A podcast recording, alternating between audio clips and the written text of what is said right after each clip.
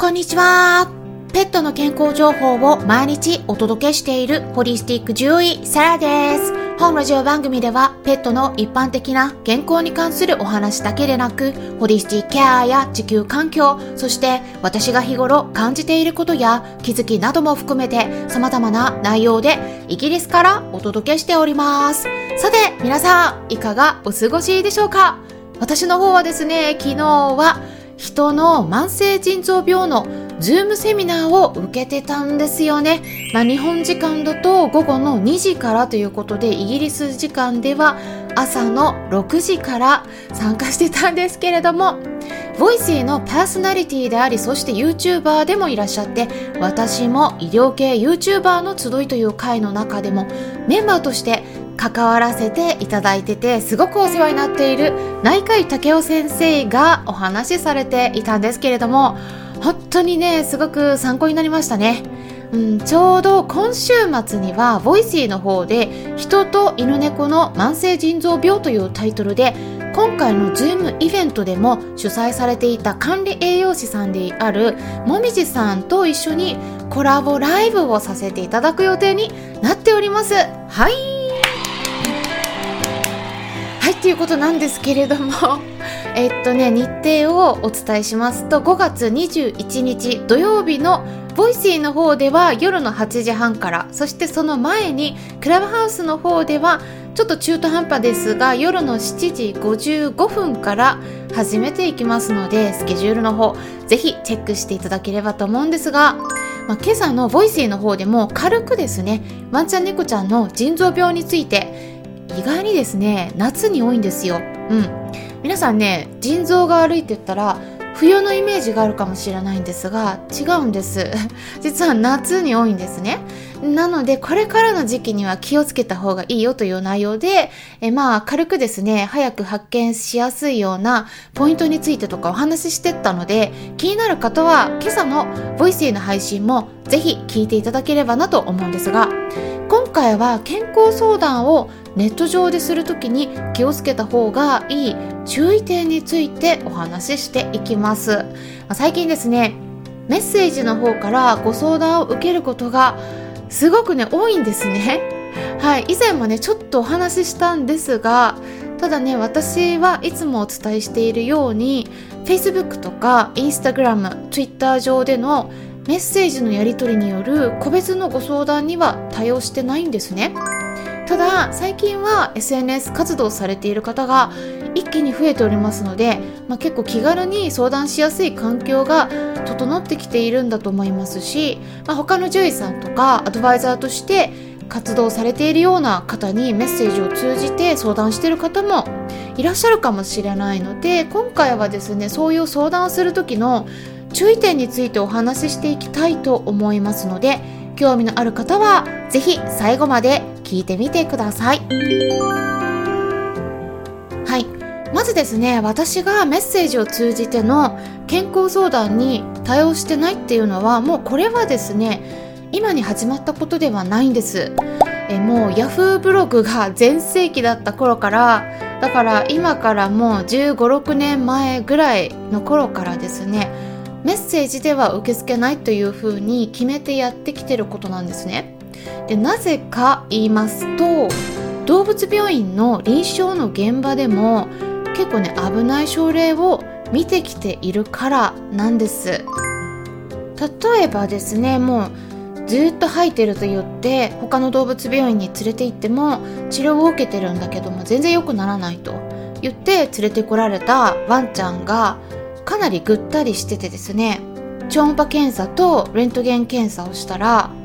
腸の中に異物が詰まってたとかですね。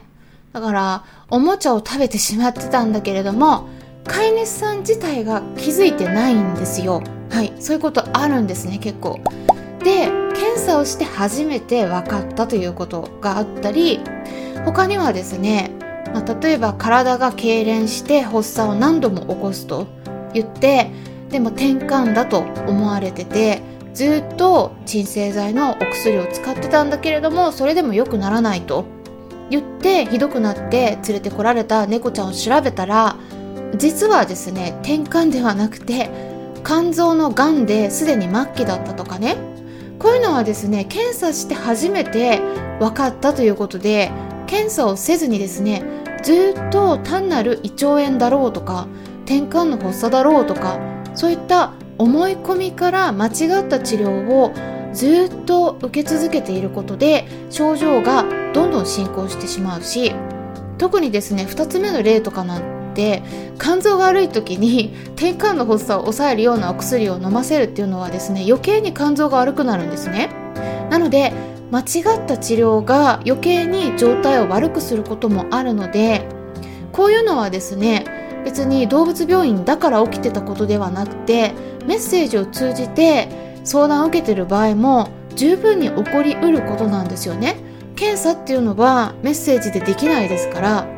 いつも皆さんにお伝えしているんですけれども絶対に外してならないのは原因を調べることででその原因を調べるっていうのは動物病院でないとできないことがたくさんあるんですね。私もですねうちの猫たちにお薬を与えずにお家でケアをし続けてでよくはなっているんだけれどもでも血液検査とか超音波検査を受けるときはやっぱりですねイギリスの動物病院に連れて行くようにしていますからお家でできることっていうのはたくさんあるんだけれどもでも検査はねさすがにお家ではできないですね。まあ、往診で血液検査とか簡単なものであればされているところもありますけれども、まあ、飼い主さんご自身だけでできることではないですからやっぱり動物病院にはお世話にならなければならない場面っていうのがたくさんあるっていうこと。でそして飼い主さんだけの判断でやってしまうっていうことは危ない場合があるんだよっていうのをね是非理解してもらいたいんですね。結構ね飼い主さんの中でも診断つけちゃってる方もいらっしゃるんですね。なんですけれどもそれはですね検査をしてあこれは全然違ってたっていうことがね分かることが本当によくあるんですね。で特にメッセージだけの内容になってくると得られる情報っていうのがね本当に限られてきますから、まあ、偏った方向に行きがちなんですね。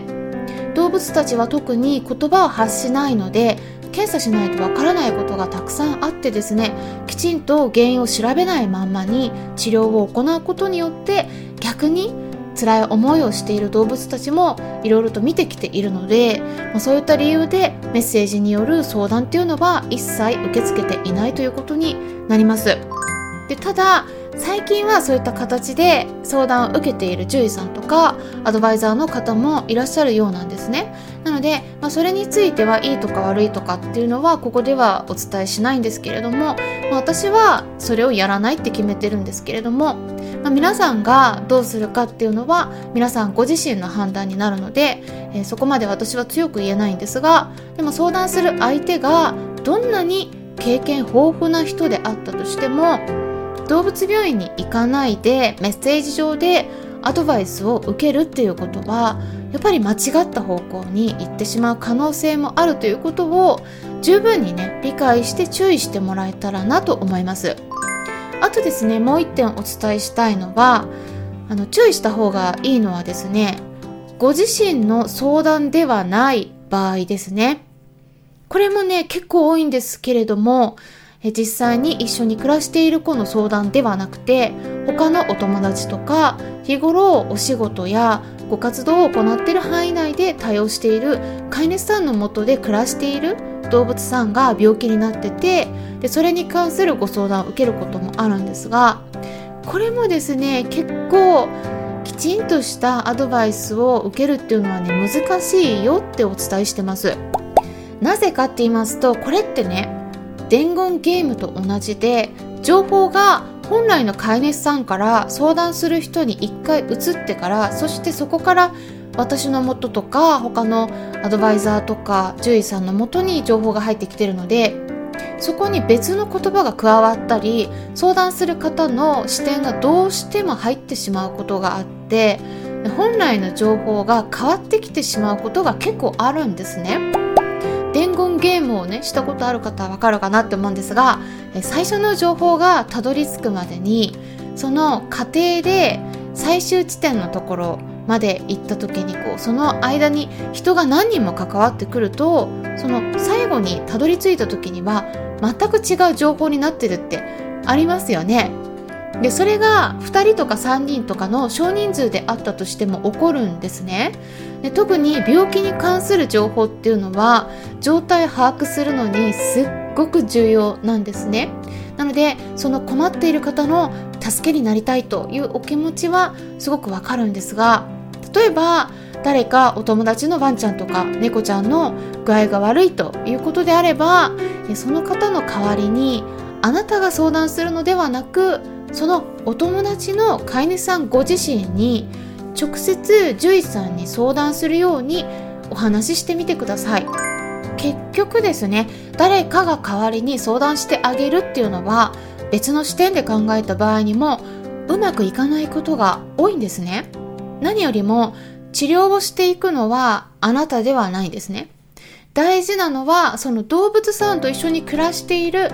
飼い主さん本人の気持ちなんです。投薬するとしても動物病院に通院するとしてもその飼い主さん本人が決めてやらなければならないことなのでその方本人にやる気がないと治療っていうのは続かないんですね。なので代わりに相談してあげるのではなく直接その方が行動を起こすようなアドバイスをしてみるのがいいと思います。でその上でその方が行動しないのであればそれはですねその方が決めることなので仕方ないんですね。そっから先はね手出せないんです。もうそこでこうすればいいのにとか一緒に暮らしている子が治療をきちんと受けられずにかわいそうだと。いうのはですねこちら側の視点であってその方の側に立ってみて考えると余計なお世話だなって思われてる場合もあるんですね。もうその方本人が気づかないとダメなんです。なので自分がしようと思っていることがその相手にとって本当にいいことなのかどうかそれはわからないよというふうにねこれを考えた方がいいと思います。なぜなら人によって価値観とか考え方が違うからなんです、ね、治療にかけられるお金も違うしどこまでやってあげたいかっていった考えも違うので無理強いしないっていうのは相手の気持ちを尊重してあげることにもつながるのではないかなと思います。ということで今回はいろんな方から個人的なご質問をいただく機会が増えているので改めてですねメッセージによるやり取りでの個別のご相談には対応していないよということそして他の方の代わりにご相談するっていうのはあんまりいい結果につながらないことが多いよっていうそれが本当にその方にとっていいことなのかどうかっていうのを考えて行動された方がいいよっていうことでお話ししていきました質問したい方はですね質問箱の方にご質問いただくかスタンド FM のレター機能を使っていただくなどでご質問いただければ一般論として音声を通じて回答しておりますのでそちらをご利用ください。メッセージの方はですねご質問いただいてもちょっとね最近多いのでやっぱりねお返事自体ができないこともあります。その辺でぜひご理解いただけたらと思いますね。であと質問箱に関してはね順番に回答しているのでお待ちになることもあるということでご理解いただけたらと思いますしあとスタンデー FM のメンバーさんの場合は優先して回答しておりますのでその場合はスタンデー FM のレターの機能を使ってアカウントの名前を書いていただければその方がメンバーさんだということが分かりますのでそしたら優先させていただきます。あとは音声配信もバランスを考えて内容を決めて配信しているのでそのあたりもご理解いただければと思います。で、そして、スタンデー FM のメンバーシップ制度を設けていますから、限定ライブの時にお答えする場合もありますし、まあ、ただそちらはあくまでも一般論として解釈するようにして、えー、それだけに頼るっていうことではなく、動物病院できちんと診察を受けるようにしていってください。で、その他何か知りたいこととか、ご意見、ご感想などがありましたら、お気軽にコメントしてくださったら嬉しいです。え今回も最後まで聞いてくださりありがとうございました。これからもためになる情報を発信していきますので、よろしければいいねボタンのクリックを押していただいたり、フォローしてくださると嬉しいですし、もしも周りにこういった私がお届けしている情報に興味のありそうな方がいらっしゃったら、紹介してもらえたらさらに嬉しいです。いつも私の Twitter の方をリツイートしてくださったり、インスタグラムの方などから紹介してくださってる方々、本当にありがとうございます。それではまたお会いしましょう。ホリスティック獣医、サラでした。